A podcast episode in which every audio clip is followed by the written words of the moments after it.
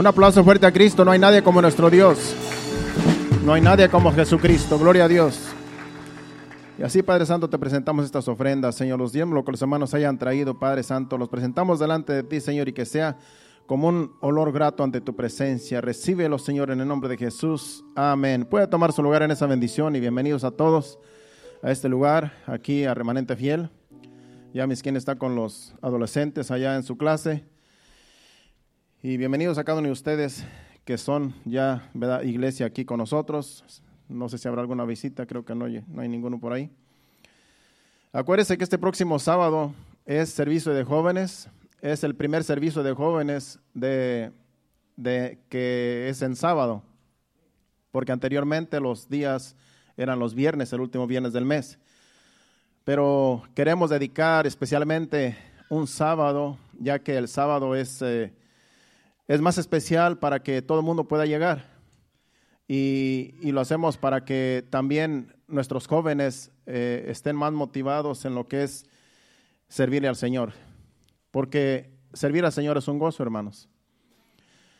Y va a ser algo especial este sábado, ya que va a ser el primer sábado de, de este año, ¿verdad? Ya pues de aquí en adelante van a ser los sábados últimos del mes, a menos que en alguna ocasión haya algún evento que tengamos que cambiar el día, porque a veces así sucede. Hay veces que tenemos algún evento especial que lo tenemos que hacer ese sábado, entonces lo podemos cambiar un sábado antes, pero siempre va a haber un sábado dedicado a los jóvenes en su día de jóvenes. Y pues Marvin es el encargado, Marvin Salazar es el encargado y está haciendo un buen trabajo ya que hay unos eh, jóvenes varones que están también participando o practicando lo que es la música, un instrumento y van a estar también aquí con nosotros este sábado, primero Dios, aquí también eh, participando con su instrumento, con el don que Dios les ha dado. Y yo sé que más se van a seguir añadiendo porque esa es la idea. Y también el, el, último domingo del mes, que va a ser el día 26, tenemos Santa Cena. Así es que eh, creo que es el otro domingo que viene. Va a ser Santa Cena. Acuérdese que el, el, último domingo del mes también tenemos Santa Cena para que usted venga a celebrar Santa Cena, que es eh, en la Santa Cena lo que celebramos es que Jesucristo murió, resucitó y va a venir por nosotros. Y Jesucristo dijo, que hagamos esto hasta que Él venga, que anunciamos la muerte ah, de Él hasta que Él venga, y eso es lo que hacemos cuando eh, celebramos la Santa Cena. Y pues eh, vamos a la palabra de Dios. En el mensaje de hoy es un mensaje, un título muy corto. Eh, el, el título es El enojo. Ese es el título, el enojo. Y vamos a estar hablando de, del enojo el enojo de cada ser humano, pero también el enojo de Dios. ¿Cuántos saben que Dios se enoja? Acuérdense que nosotros nos debemos de parecer a Dios, somos hechos imagen y semejanza de Dios, entonces eh, Dios tiene su carácter y nosotros tenemos que parecernos a Él en carácter. Y Él también se enoja, vamos a verlo en la Biblia. Vamos a hacer una oración y que Dios nos dirija en esta enseñanza.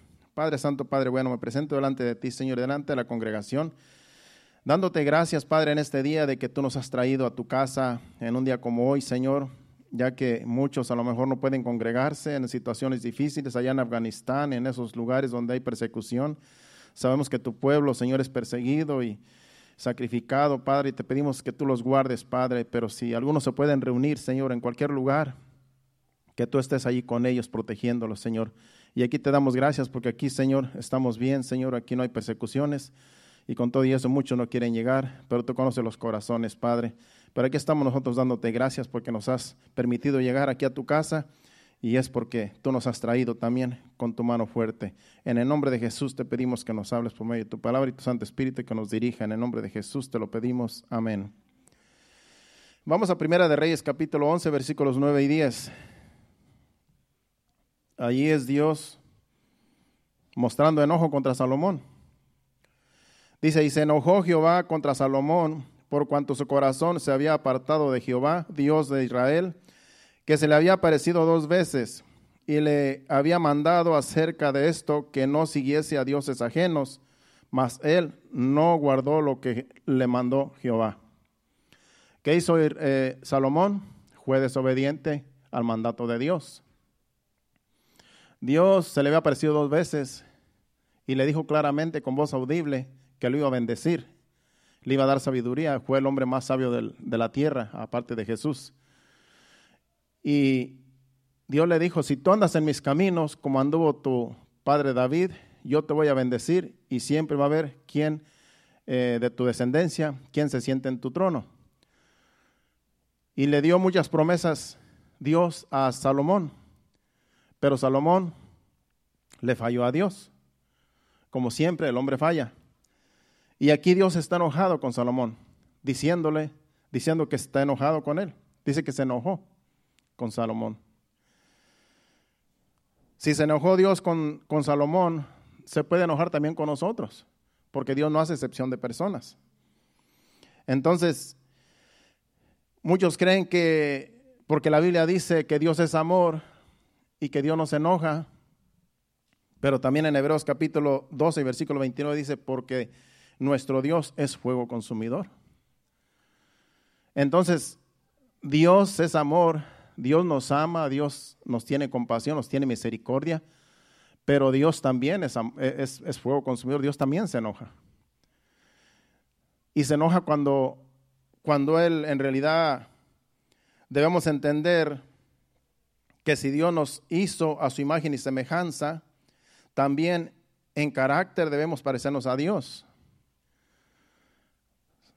Dios tiene un corazón. La Biblia dice que Dios tiene corazón.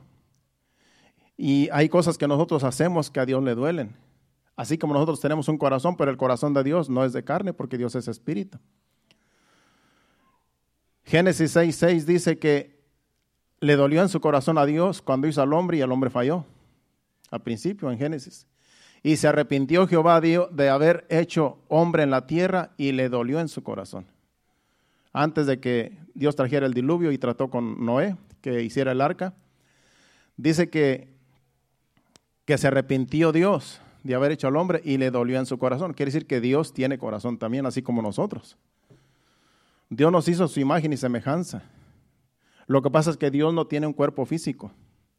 Dios es un espíritu pero Él cabe en tu corazón, Él cabe en este mundo y Él gobierna. Gobierna el mundo y gobierna todo lo que vemos. Gobierna por los siglos de los siglos, como estaba diciendo el, canto que cantamos. Él gobierna siempre. Él hace lo que quiere y aunque los gobiernos de la tierra hagan cosas malas, es porque Dios lo permite, porque Dios está por encima de los reyes.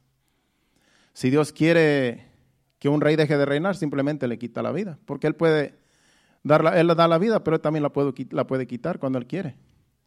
O sea que él gobierna sobre cada, sobre todo, sobre todo lo que vemos. Él gobierna. Entonces, nosotros como hijos de Dios y como seres humanos tenemos caracteres de Dios. Si Él es amor, nosotros también debemos amar. Si nosotros a veces nos enojamos, es porque Él también se enoja. La diferencia de, su enojo es que su enojo es justo y santo. Y el enojo del hombre a veces es injusto y no es ni santo. Esa es la diferencia. Que cuando Dios se enoja, el enojo de Dios es justo y santo. Dios se sabe enojar y Dios tiene sus razones cuando Él se enoja. Pero nosotros a veces nos enojamos por cualquier cosa que ni siquiera tenemos razón en enojarnos. A veces tú le preguntas a tu esposa, ¿por qué estás enojada? A veces no saben ni por qué están enojados. Es que a veces hay tantas cosas por las cuales uno los ofende que después no hay ni, ni por cuál decir estoy enojado por esto. Y viceversa también. Porque nosotros en nuestras emociones, en nuestros sentimientos que Dios nos ha dado, a veces exageramos, hay gente bien emocional y bien sentimental que uno no haya si, si, si uno le dice cosas halagantes, lo, pueden ofender. Y si le dice cosas eh, no halagantes, pues puede ser que también, porque si, bueno, ¿por qué no me, habla bien? Entonces, hay personas que en realidad, pues ese es un problema. Es un problema bien exagerado. Entonces, eh, no hay una vez ni cómo tratar con las personas por, los, por las emociones, por los sentimientos, porque hay, hay personas que no siempre están en, de aguantar, como decimos nosotros. Hay personas que tú bromeas con ellos y aguantan cualquier broma. Y hay personas que tú les haces una broma y, se ofenden. Entonces uno tiene que ser consciente que no todos somos iguales. Aquí Mario Fuentes antes era bien bromista. Y todos los que ya lo conocemos de tiempo, no sé si ya se le quitó la alemana Dorca de saber. Dice que poco a poquito se le está quitando. Pero a mí me hizo una broma que todavía me recuerdo, ya se las he contado. Pero hay personas que no aguantan una broma así. Hay personas que se enojan cuando se les hace una broma. Pero es porque a veces los sentimientos y las emociones están bien sensibles y cualquier cosa, por cualquier cosa se ofenden.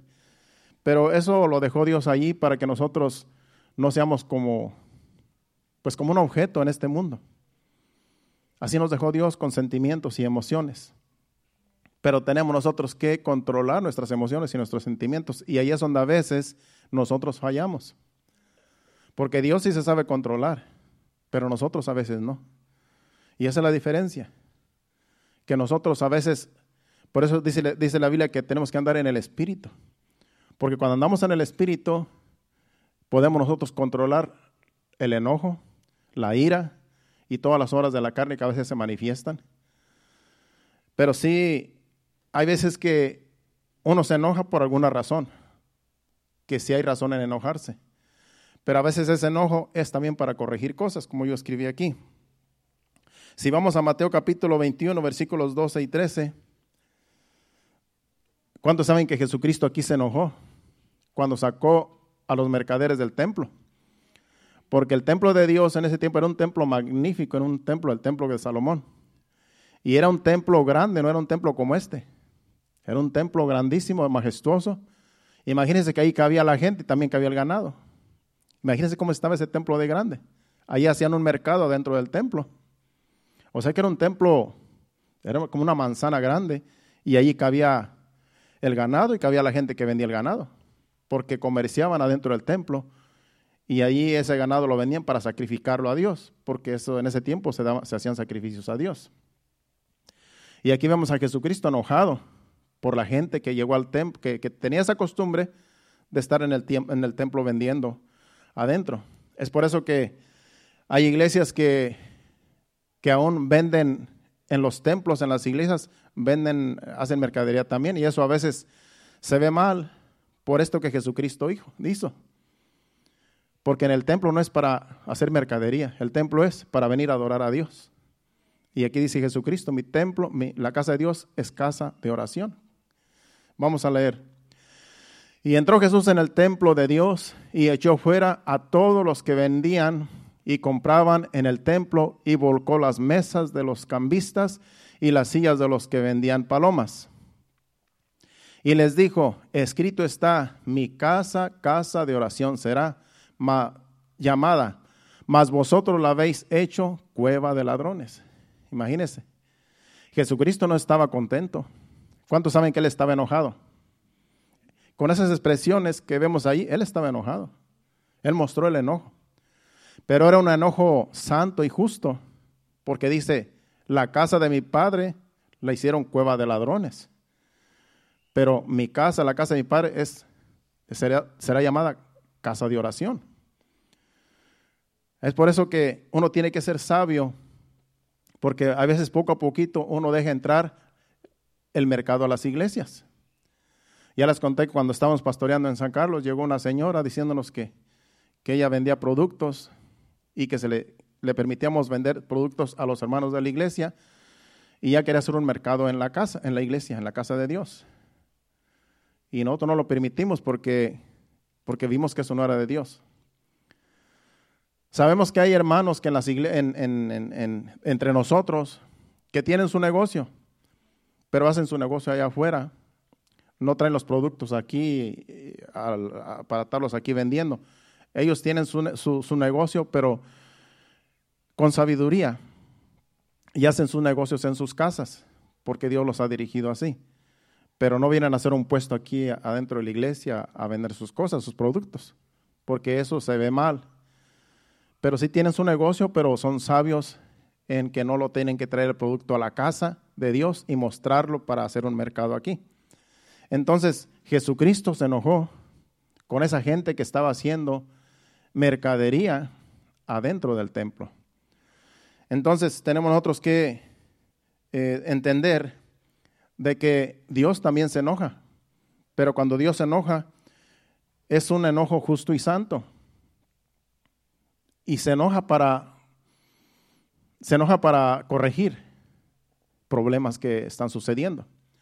¿Usted cree que Jesucristo iba a decir, por favor, salgan del templo porque esta es la casa de mi Padre y aquí será, eh, será llamada casa de oración, pero ustedes pues la han hecho cueva de ladrones, así es que, por favor, pueden salirse. No le habían hecho caso. Dice que agarró un látigo y volcó las mesas. Ustedes han visto la película de, Jesucristo. Hay una película donde entra y, voltea las mesas y todo los echa para afuera con, un látigo. O sea que no lo estaba contento, lo hizo con, con enojo. Pero tenía razón. Tenía razón porque estaban abusando de, de la casa de Dios. Vemos allí un, enojo santo, un enojo eh, justo que Jesucristo allí nos dejó como ejemplo. El enojo es un sentimiento que Dios nos ha dejado en cada ser humano, no solamente a los hijos de Dios. Cada ser humano tiene este sentimiento de enojo, pero ese enojo debe ser usado por, para bien, para corregir a alguien que está haciendo mal. En este caso, pues la gente estaba haciendo mal llevando el ganado al templo y haciendo mercado en el templo. Entonces, el enojo es un sentimiento que Dios nos ha dejado para corregir ciertas cosas que están mal. Aquí en este pasaje vemos a Jesucristo corrigiendo algo que estaban haciendo mal el pueblo. Algo que poco a poquito fue entrando y después ya era un mercado adentro del templo. en 1 Samuel capítulo 2, versículo 22 al 24, vemos aquí un problema. Aquí era Elí. Elí era el padre de dos sacerdotes que ministraban en el templo. Y Elí era muy viejo. Él era muy viejo de tal manera que pues los hijos se aprovechaban por su padre anciano y hacían cosas indebidas en el templo los sacrificios que ellos hacían abusaban del pueblo y no lo hacían debidamente como Dios decía, sino que ellos hacían los sacrificios como ellos querían y no como la ley decía. Y hacían muchas cosas indebidas. Pero lo peor era que en el templo se acostaban con las mujeres allí y allí fornicaban en el templo. Entonces Elí, que era el sacerdote, el encargado del templo, debería de corregirlos, debería de poner orden al ver, al saber que ellos estaban mal. Pero mire cómo, cómo les dice. Pero Elí era muy viejo y oía de todo lo que sus hijos hacían con todo Israel y cómo dormían con las mujeres que velaban a la puerta del tabernáculo de reunión. Y les dijo, ¿por qué hacéis cosas semejantes? Porque oigo, yo oigo de todo este pueblo vuestros malos procederes. No, hijos míos, porque no es buena fama la que yo oigo, pues hacéis pecar al pueblo de Jehová. Vemos allí a un sacerdote corrigiendo a sus hijos. Pero ¿cómo le está corrigiendo? Parece que les está hablando con mucho cariño. Parece que le está hablando como con un cariño de hijos mimados. Así se ve. Eso no, él no estaba enojado con ellos, porque los hubiera corregido, les, hubiera hablado fuerte, les hubiera dicho, ¿saben qué? Ustedes no pueden servir más en el templo porque están haciendo mal. Y todo el pueblo se ha dado cuenta, yo también me he dado cuenta, así es que no van a seguir más ministrando en el templo. Tengo que buscar otros sacerdotes mejores que ustedes, porque eran unos impíos. Pero él, con esas palabras, los quería corregir y no le hicieron caso. En realidad él no estaba enojado. Él, no mostró enojo para corregir a sus hijos. Cuando uno muestra enojo, las personas tienen que ver que la persona está enojada, la persona que está corrigiendo. Pero ellos no hicieron caso porque él no estaba enojado. Lo quería hacer como con, con mucho cariño, tratar de corregir. A veces que se necesita el coraje, el, el enojo para corregir ciertas cosas. Porque de lo contrario, si no tenemos enojo, entonces las cosas van a seguir. Y después no se van a poder corregir cuando se quieran corregir. Porque se dejan pasar cosas que después es difícil corregir cuando uno dice esto ya es demasiado. Entonces, el enojo sí es necesario para corregir ciertas cosas que están mal, ya sea en la iglesia, ya sea en la casa, en la familia, en el hogar. Un padre que no se enoja con sus hijos nunca, pues en realidad es que sus hijos se portan bien todo el tiempo. Pero ¿cuántos saben que a veces los hijos se portan mal? Y a veces uno tiene que enojado corregirlos. Porque si uno no se enoja con ellos, dicen, mi papá es bien buena gente, nunca se enoja. Mi mamá es bien buena gente, ella nunca me regaña. Ella nunca se enoja, ella nunca. Entonces, eh, se abusan, abusan y después, cuando ya los quieren corregir de grandes, ya no se puede. Entonces, si es necesario el enojo para que nos, mayormente en la casa, para que nuestros hijos nos respeten. Porque cuando ellos te ven con una cara de enojado, dicen, ya mi papá se enojó, mi mamá se enojó, hay que portarnos bien. Y a veces hay que también llegar a la varita también. A veces hay que darle con la vara también cuando ya es demasiado. Estamos hablando de los niños más pequeños. Ya grandes, ya se te pueden voltear. O te llaman a policía. Pero cuando todavía están en edad de corregirlos con vara, como dice la Biblia, es bueno hacerlos cuando no quieran hacer caso porque después se van a volver más malcriados y más desobedientes y, van a ser una deshonra para la familia por no corregirlos de pequeños. Entonces es necesaria la corrección. Hace poco estábamos cenando con una familia y, pues la, mamá del niño no quería corregirlo en delante de nosotros, o yo estaba allí. Y, y yo le dije, no, pues sí, sí, por mí no hay problema, le dije, pues si quiere darle, pues le puede dar en delante de mí, porque pues en realidad eso dice la Biblia, que hay que corregir a los niños con vara. Pero por respeto, ella no lo quería hacer porque el niño estaba un poco, pues, eh, así, desobediente. Entonces le dije, no, es bueno corregirlos, porque si no los corregimos es peor. Dije, por mí si le quiere dar aquí en delante de mí, dele, no cree que me voy a enojar. Pero si quiero llevárselo por ahí donde no lo vea, también. Pero es necesaria la corrección. Muchos de nosotros nos corrigieron cuando éramos pequeños porque era necesaria la corrección. Si no, pudiéramos haber sido algunos delincuentes. Y a algunos padres se les pasaba la mano, sabemos que había algunos que eran, eran violentos y eso, por lo, eso sí exageraban, pero es que no tenían la educación ni tenían el conocimiento de Dios. Entonces trataban de corregir en una forma muy desmedida. Yo siempre recuerdo que había un amigo mío que eh, era pues ya daba como sus 12 años.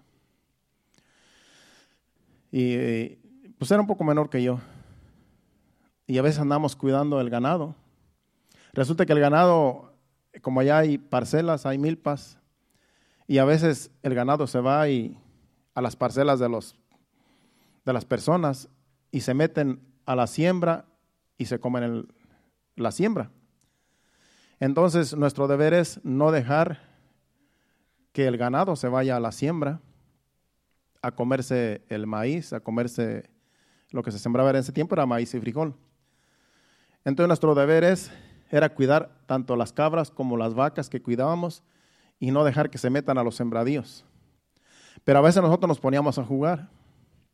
Nos ponemos a jugar a la canica, al peso, a lo que sea, cualquier juego y nos juntábamos a jugar. Y se nos olvidaba que andábamos cuidando el ganado. Cuando nos fijábamos, ya andaban en una milpa y habían hecho un desastre allí. Y entonces ya sabíamos que el ganado, las vacas o las cabras de esa persona que habían hecho el daño, pues eh, ese iba a ser para ellos el, ahora sí que el, castigo. Y pues ya los niños temblaban. Mi papá me va a pegar porque me descuidé y, el ganado se fue para tal milpa. Y si ya en la tarde ya iba el... Había que decirles a los padres, había que decirles, ¿sabes qué? Me descuidé y las cabras o las vacas que traía se dañaron la milpa de, de tal persona. Era nuestro deber decir a nuestros padres, pero uno por el miedo no les quería decir. Pero como quiera se iban a dar cuenta porque cuando dieran la queja, pues iban a saber que nosotros andamos cuidando cerca de ahí. El caso es que había un señor que era, en realidad, no, no debería haber hecho eso. Engañaba a su hijo.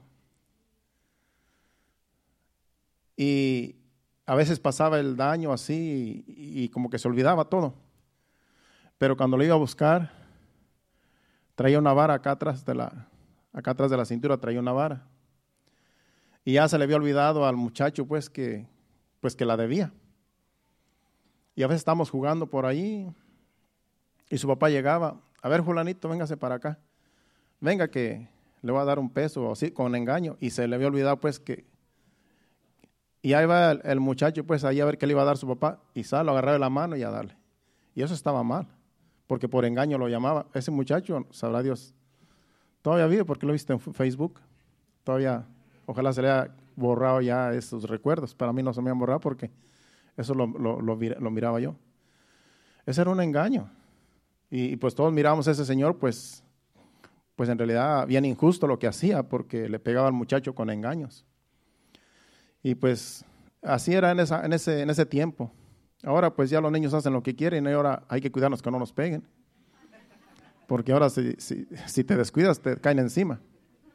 Pero en aquel tiempo todavía los padres corregían con vara, pero en una forma bien, pues más cruel, por no tener educación, porque no conocían la Biblia, no sabían cómo corregir y corregían con ira y, en realidad los golpeaban feo.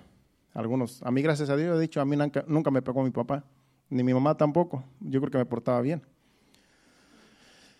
Pero a otros sí, otros sí, yo llegué a ver. Entonces el enojo es bueno para corregir, pero tiene que ser un enojo moderado, equilibrado y, y en justicia. Que si tú te vas a enojar, tiene que ser por algo justo, por algo que merece corregir. No porque, no por cualquier cosa, como dije al principio, que hay personas bien emocionales y sentimentales que se enojan de la nada. Entonces, uno tiene que analizar bien esos sentimientos y esas emociones. Porque si tú no analizas bien cómo están tus emociones y tus sentimientos, puede ser que estés exagerando y puede ser que en realidad estás haciendo mal y te estás haciendo un daño a ti mismo. Porque no podemos enojarnos por cualquier cosa. No podemos irritarnos por cualquier cosa. Hay veces que personas se enojan y uno no sabe que están enojados. Y a veces están enojados con uno y uno no sabe ni por qué. Y hasta lo que no sacan lo que hay en su corazón, hasta entonces uno cuenta. Hubo un hermano que estuvo enojado conmigo como por dos o tres años. Y un hermano, pues fiel, ¿verdad? Bien amigo mío. Hace años. Resulta que su, pues él no tenía licencia. Y una vez fue a mi casa temprano en la mañana y me dijo, ¿sabe qué? Este, yo vengo a ver si usted me puede hacer un favor. Pues, ¿cuál favor? Pues yo quiero sacar, quiero poner la placa a un carro, dice una troca que tengo, pero pues, eh, pues como no tengo licencia, yo tengo que, estoy buscando a alguien que le ponga la licencia, la, la placa. Yo le dije, mire, si yo le llegara a poner esa placa, yo me comprometo. Yo tengo familia, yo tengo mis hijas, yo en realidad yo lo puedo hacer cualquier otro favor, a lo mejor, pero, pero no este, porque ese favor me compromete a mí. Porque si usted llega a tener un accidente, Dios no lo quiera, yo estoy a nombre de la placa y a mí van a llamar. Van a decir, ese carro, esa placa está a tu nombre y si algo pasa, yo tengo que pagar los daños. Y claro, uno no quiere que eso suceda, pero uno nunca sabe. Acuérdese que en la calle pasan muchas cosas y Estuve como una hora tratando de explicarle que en realidad, pues no, yo no podía hacerle ese favor. Pasaron como dos años y el, hermano estaba ofendido. Yo lo miraba que me sacaba la vuelta siempre en la iglesia y, siempre me saludaba, pero solamente porque me lo encontraba. Pero de ahí para acá yo vi la diferencia en él. Y yo sabía que estaba molesto. Estaba enojado conmigo por todo ese tiempo. Pero yo no ya, pues, como decirle, bueno, pues ya quite ese enojo. Porque yo quería que él saliera. Y después de ese de tiempo, Dice, dijo, ¿sabe qué? Quiero hablar con usted, ¿puedo ir a su casa? Sí. Fue a mi casa, como la vez primera, desayunamos y todo. Ya después dice, ¿sabe qué? Yo vengo en realidad para pedirle perdón. ¿Pero por qué yo no te he hecho nada? No, porque aquella vez no me quiso placar la troca, entonces pues me enojé. Y yo sabía que estabas enojado, pero pues yo no puedo decirte que, que por qué estabas enojado, porque en realidad yo sabía que era por eso, ¿por qué podía hacer yo? Pero ya ahí me pidió perdón y todo por por, pues, por haberse enojado. Pero el problema era él, porque en realidad yo no, yo no tenía ninguna, ninguna cosa contra él. Y a veces que así suceden las cosas. Personas que se enojan por algo injusto. Acuérdese que cuando alguien te dice, me puede hacer un favor, si tú le dices, bueno, si puedo, sí, si no, no. Pero no, no esperen que se les hagan todos los favores que piden. No esperemos que se nos hagan todos los favores que pedimos, porque hay favores que no se pueden hacer. Entonces, hay personas que no entienden eso y ya agarran represalias con la persona que no les hace un favor. No debe de ser así, porque un favor es un favor. Entonces, así pasan las cosas a veces. Hay enojos desmedidos, enojos que en realidad no son de Dios, son obra de la carne y tenemos nosotros que analizar bien por qué estamos enojados. ¿Por qué es ese enojo? ¿Por qué estás enojado? ¿Qué te hicieron? ¿Es, justo lo, ¿Es injusto lo que te hicieron o simplemente estamos exagerando? Tenemos que, porque a veces nuestras emociones nos traicionan. Y podemos estar toda una vida enojados con alguien y es algo injusto que en realidad no tenemos que enojarnos, simplemente que las emociones nos traicionaron. Por tanto, si nos enojamos, debe ser por algún acto injusto que alguien está cometiendo con nosotros. Si te vas a enojar, tiene que ser por algo que en realidad merece, merece el enojo. Pero no nos conviene enojarnos. También el enojo debe ser un enojo moderado y equilibrado, como dije hace poquito, hace, hace, hace ratito. Debe ser un enojo moderado, equilibrado. No se tiene que exagerar el enojo y no, no hay que estar enojado siempre. La Biblia dice que no se ponga el sol sobre vuestro enojo. En otras palabras, si te enojas, tiene que enojarte por un rato, pero después tienes que ponerte a cuentas con la persona o con Dios.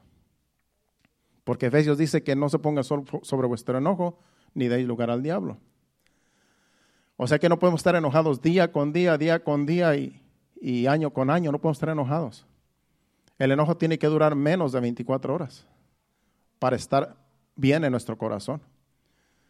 Porque si pasa el tiempo, después entra en una raíz de amargura. El enojo se puede convertir en una amargura, después eso está más difícil, echa raíces, después está más difícil arrancar ese enojo o esa amargura, porque se, hace, se hace raíces ahí. Entonces no nos conviene enojarnos desmedidamente, si nos enojamos tiene que ser por un rato y después reconocer y pedir perdón. Vamos a Proverbios capítulo 14, versículo 17, para entender más lo que estoy hablando.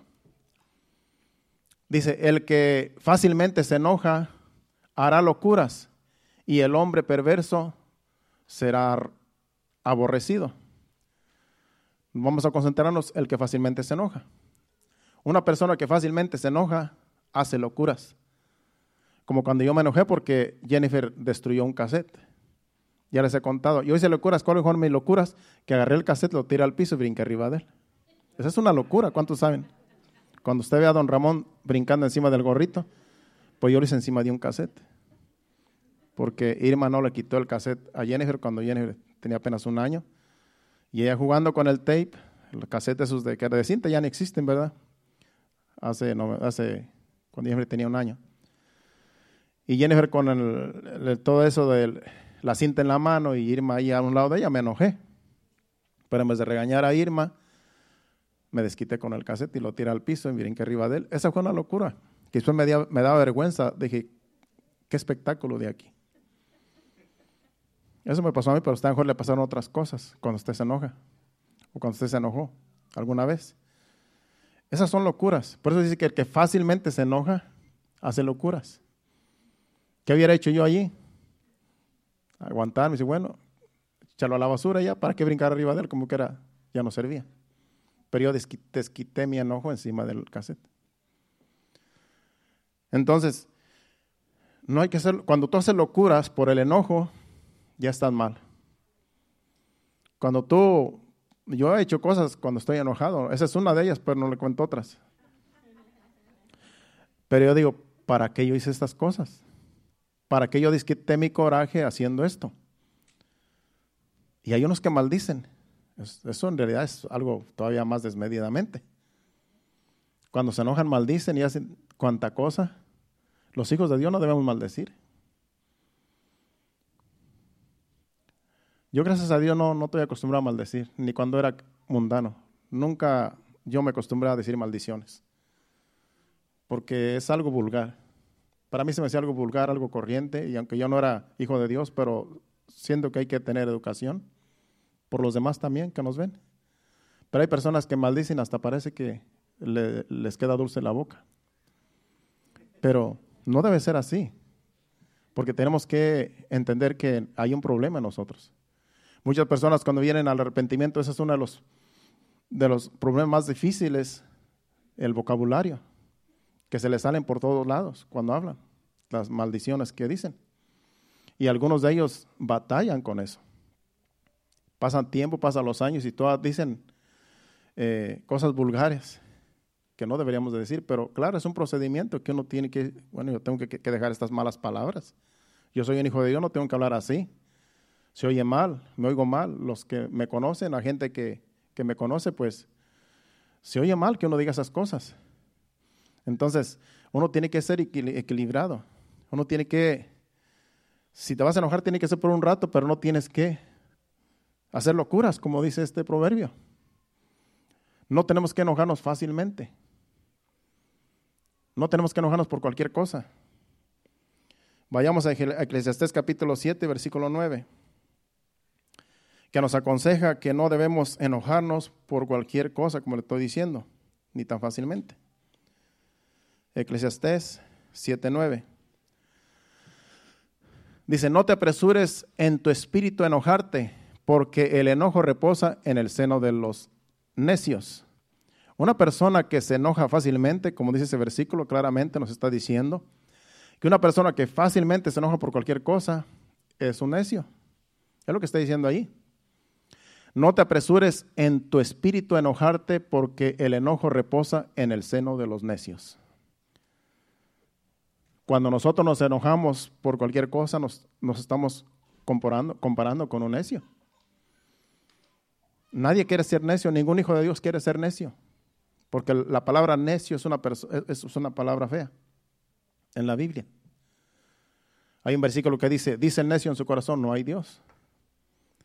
Entonces, una persona que fácilmente se enoja cae en una característica de un hombre necio. Entonces tenemos que controlar nuestros impulsos. Tenemos que controlar ese enojo. Y el Espíritu Santo nos ayuda. El Espíritu Santo está a nuestro lado para ayudarnos. Un consejo para los adolescentes está en Eclesiastés capítulo 11, versículo 10. No sé si es que los jóvenes adolescentes eh, se enojan más fácil, no sé por qué, pero aquí está este versículo. Dice, quita pues de tu corazón el enojo y aparta de tu, de tu carne el mal, porque la adolescencia y la juventud son vanidad. Vemos ahí que ese versículo le habla a un adolescente. Dice que quita el enojo, quita pues de tu corazón el enojo y aparta de tu carne el mal, porque el enojo está en las obras, es una obra de la carne. Dice, porque la adolescencia y la juventud son vanidad. Hay jovencitos, adolescentes, lo bueno es que están ya con mis Kim, que no nos van a escuchar, pero que siempre están enojados, siempre están con un mal carácter y nadie les ha hecho nada.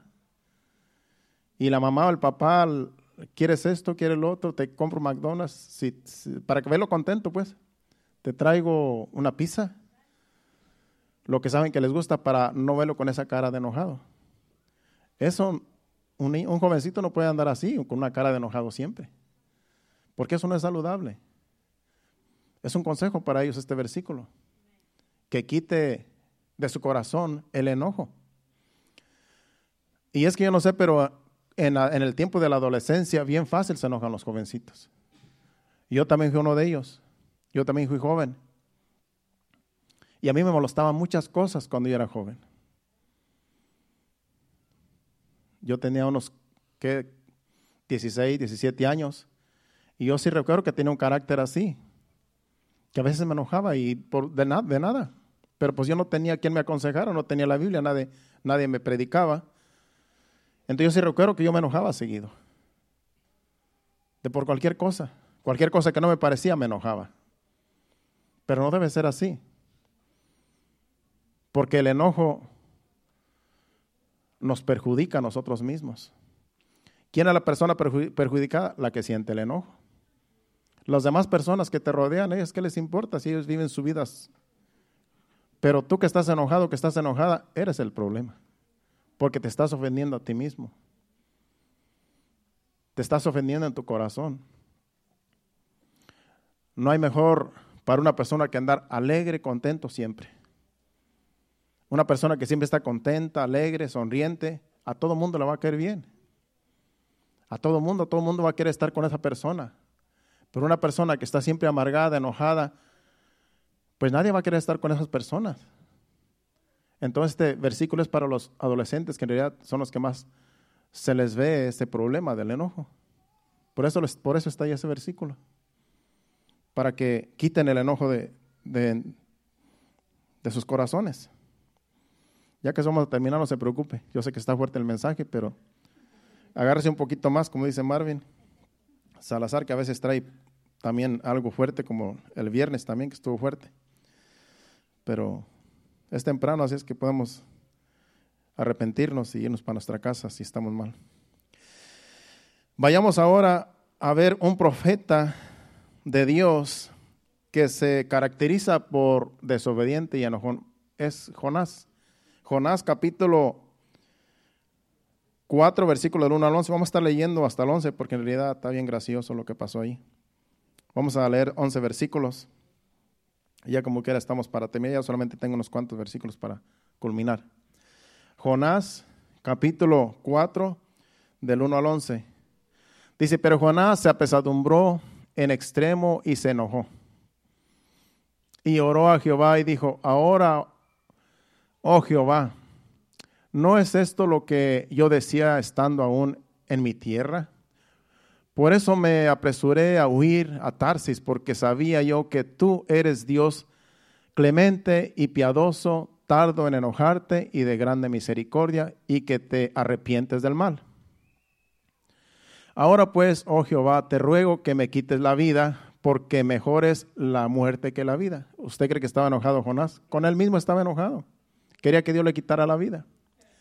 Y Jehová le dijo, ¿haces tú bien en enojarte tanto? Imagino que Dios hasta le daba risa con Jonás.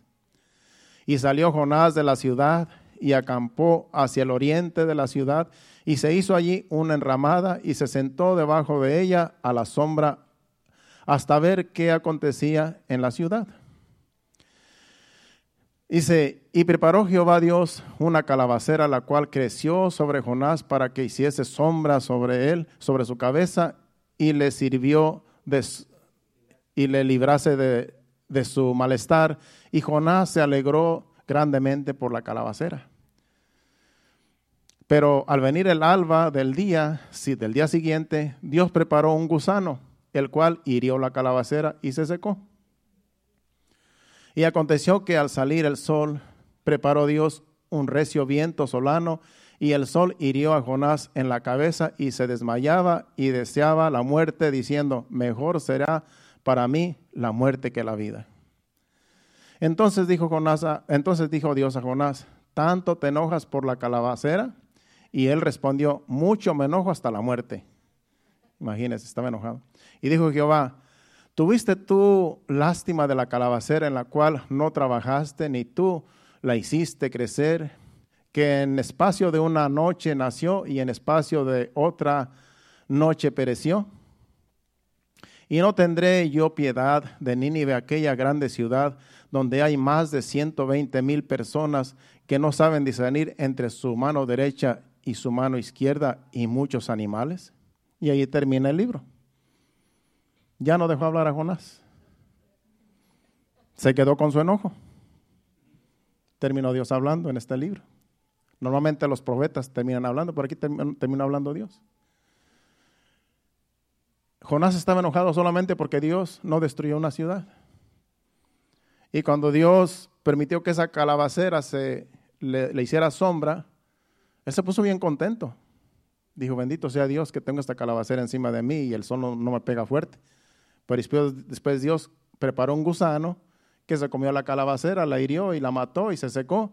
Después Dios preparó un viento solano, el cual hirió a Jonás en la cabeza que por poco se desmaya.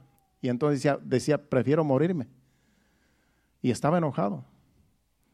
Dice, Dios, tanto te enojas con así, me enojo.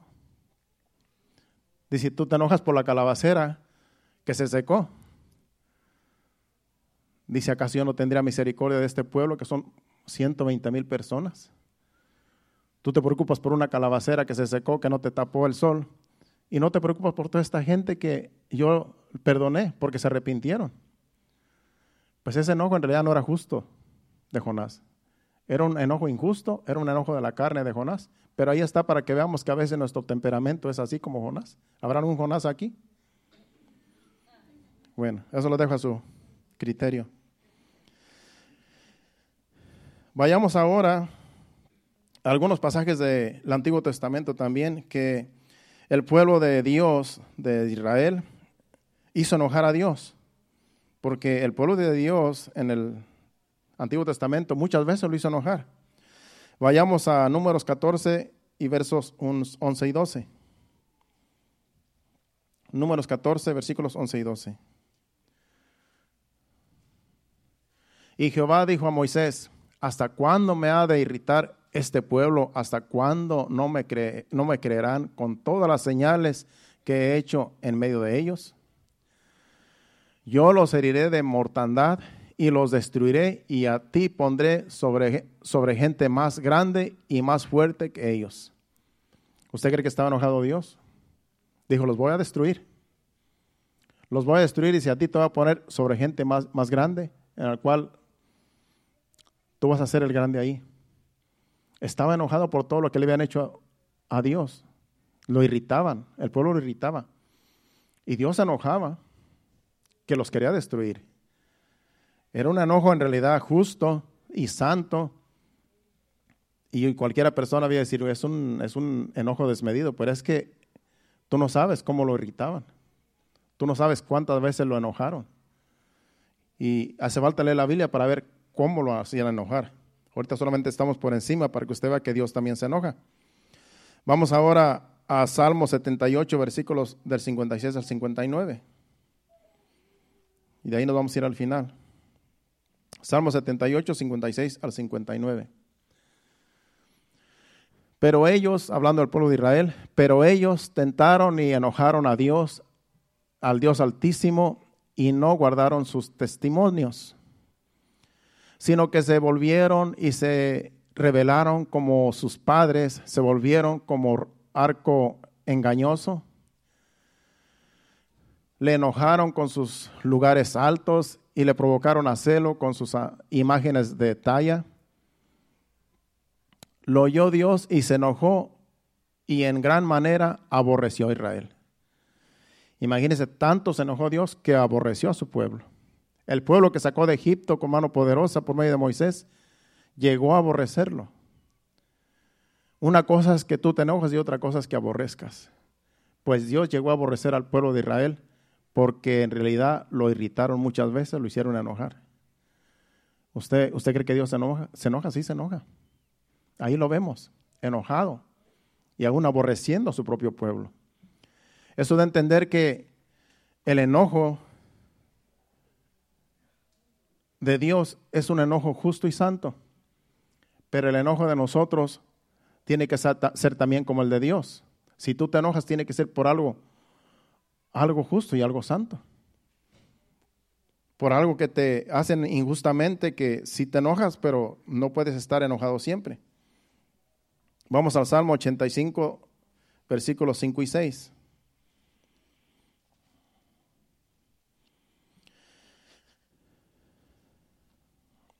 El enojo de Dios para su pueblo no es para siempre.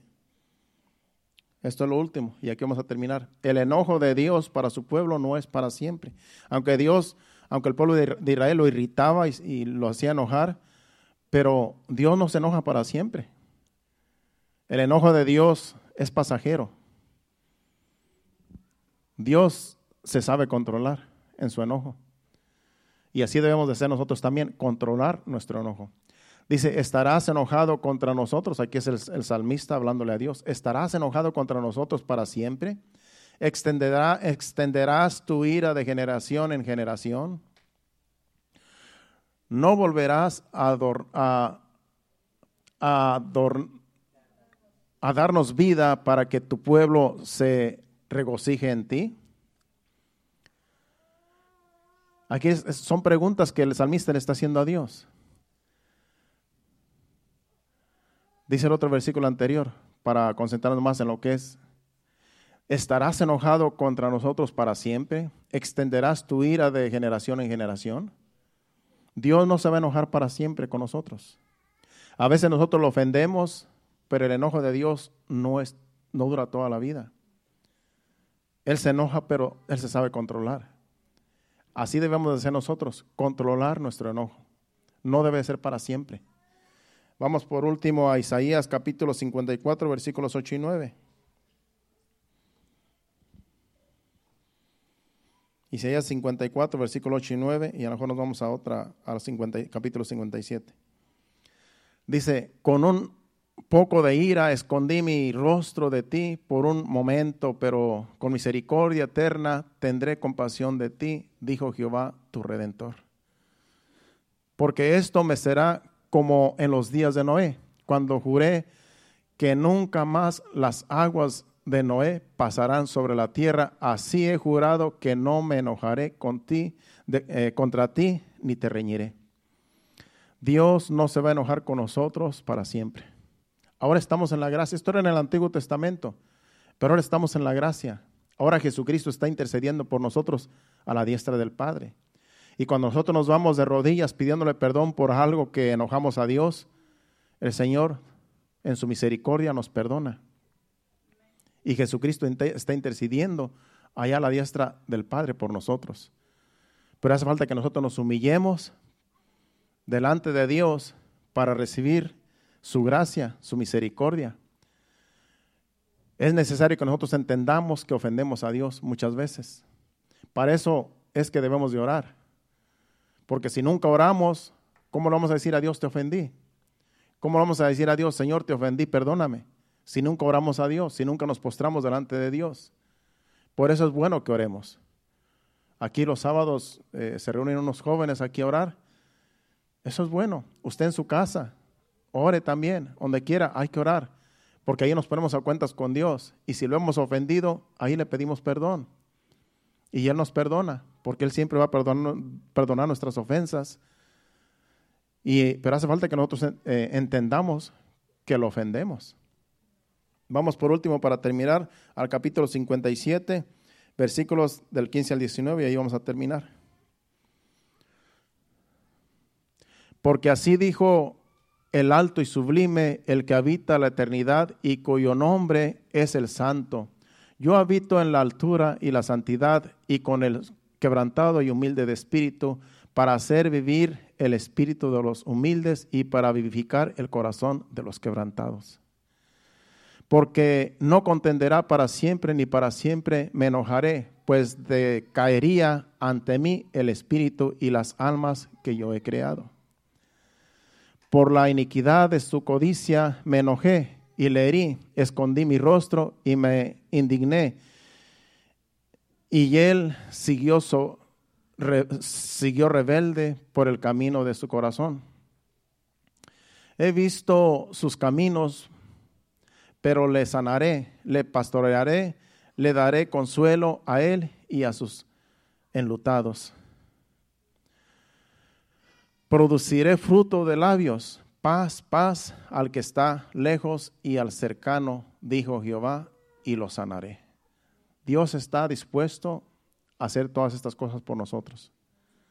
Dios no se va a enojar para siempre con nosotros, hermanos.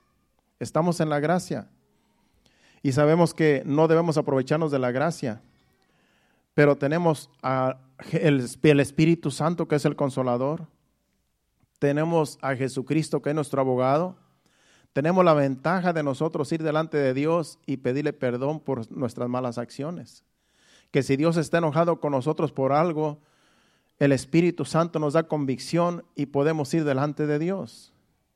El Espíritu Santo a veces nos, nos hace gemir, porque a veces que lo ofendemos. Pero por eso es bueno ir delante de Dios en oración y pedirle perdón por lo que hayamos hecho y reconocer nuestros pecados, nuestros errores. Y Dios está dispuesto a quitar el enojo de encima de nosotros. Ningún hijo de Dios quisiera que Dios Padre estuviera enojado con nosotros. Usted no quiere que Dios esté enojado con usted. Yo no quiero que Dios esté enojado conmigo. Es por eso que siempre tenemos que ponernos a cuentas con Dios. Por eso siempre tenemos que tener comunión con Dios para poder nosotros decirle, Señor, ¿en qué te ofendí? Perdóname, ayúdame. Hazme sensible a tu Santo Espíritu, que yo no te ofenda y que yo no ofenda a mi prójimo y que yo pueda conocer mis propios, reconocer mis propios errores. Y como dice el salmista, líbrame de los que me son ocultos. Para eso es que tenemos nosotros que orar, pedir al Señor que nos ayude con su Espíritu Santo. ¿Cuántos dicen amén? Es por eso que yo les invito a que siempre ore a Dios, esté cerca de Dios siempre, tenga comunión con Dios, acérquese día con día a Dios, encomiéndese a Dios, dele sus cargas al Señor. A veces que estamos tan cargados, tan estresados, tan confundidos que lo último que hacemos es ir delante de Dios y Dios quiere que vayamos con Él. Dice Jesucristo, venid a mí todos los que están trabajados y cargados y yo los haré descansar.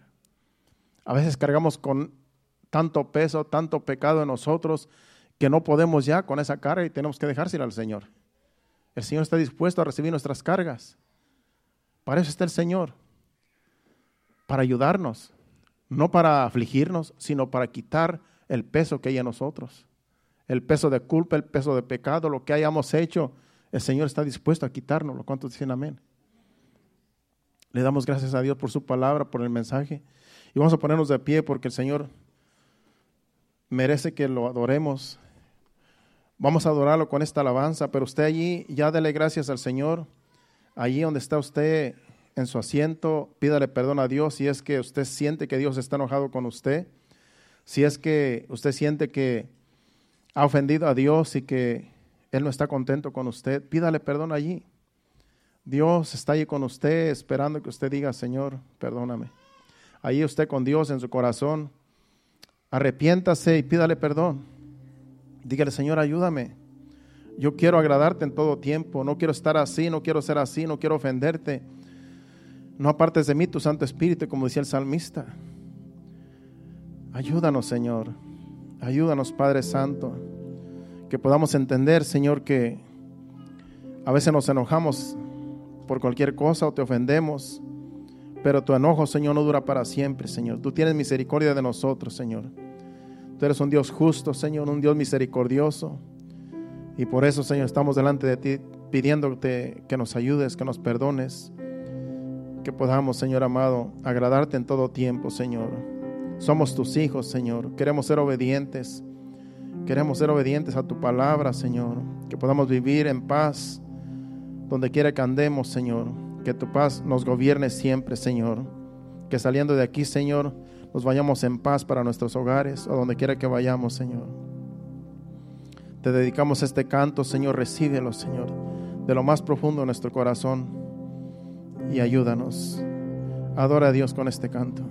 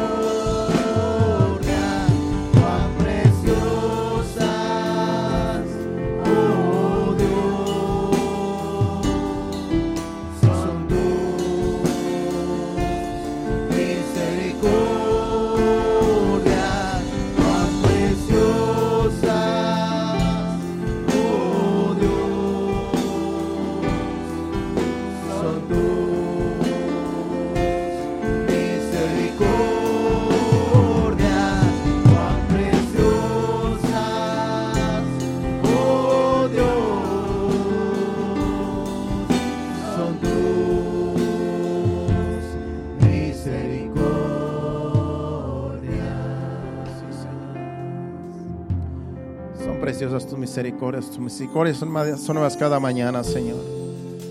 Cada mañana que nos despertamos, Señor, vemos tu misericordia, Señor, que todavía estamos en este mundo, Señor. Tu palabra dices que tú haces llover sobre justos e injustos, Señor, y que el sol sale para todos, Señor, para malos, para buenos, para injustos, Señor, porque tu misericordia, Señor, está allí siempre, Señor, cada día para nosotros, para tu pueblo, Señor. Por eso te damos gracias, Señor. Gracias, Padre Santo, porque tú nos amas con amor eterno, Señor, que tú no estás enojado con nosotros. Cuando nosotros reconocemos, Señor, que te ofendemos, te pedimos perdón, Señor. Tú quitas tu enojo, Señor. Y gracias te damos, Señor, porque tú eres un Dios justo, Señor. Que podamos ser, Señor, que podamos imitarte siempre, Señor. Que no nos enojemos desmedidamente, Señor, sino que podamos entender por medio del mensaje, Señor, que tenemos que ser, Señor, moderados, Padre, para no enojarnos desmedidamente, Señor. Porque es un carácter que tú has dejado, Señor, un sentimiento que tú nos has dado para corregir ciertas cosas que no están bien, pero no para estar siempre enojados, Señor. No para estar siempre, Señor, amargados, Señor, porque eso no es saludable para nosotros, Señor. Ayúdanos con tu Santo Espíritu a entender estas cosas. Y gracias te damos por tu palabra, por el mensaje, Señor que podamos retenerlo, Señor, y podamos ponerlo en práctica, Señor, cada día, Padre. Te lo pedimos en el nombre de Jesús. Ayúdanos, Señor. Ahora nos despedimos no de tu presencia, sino de este lugar, pidiéndote que nos lleves bien a donde quiera que vayamos, Señor. A lo mejor a disfrutar una cena con la familia, a lo mejor a visitar a alguien, porque todavía es temprano. Donde quiera que vayamos, Señor, que tu presencia vaya con nosotros, que tu Espíritu Santo nos guíe a toda verdad y que vayamos en paz de este lugar, Señor, y volvamos en paz el miércoles a este lugar los que podamos llegar. Llévanos con bien, Padre, en el nombre de Jesús, en tus manos nos ponemos. Gracias, Señor. Amén. Estamos despedidos, Dios les bendiga, pueden saludarse los unos a los otros. Nos vemos aquí el miércoles, primero Dios, a las 7.30. Hacia adelante, iglesia.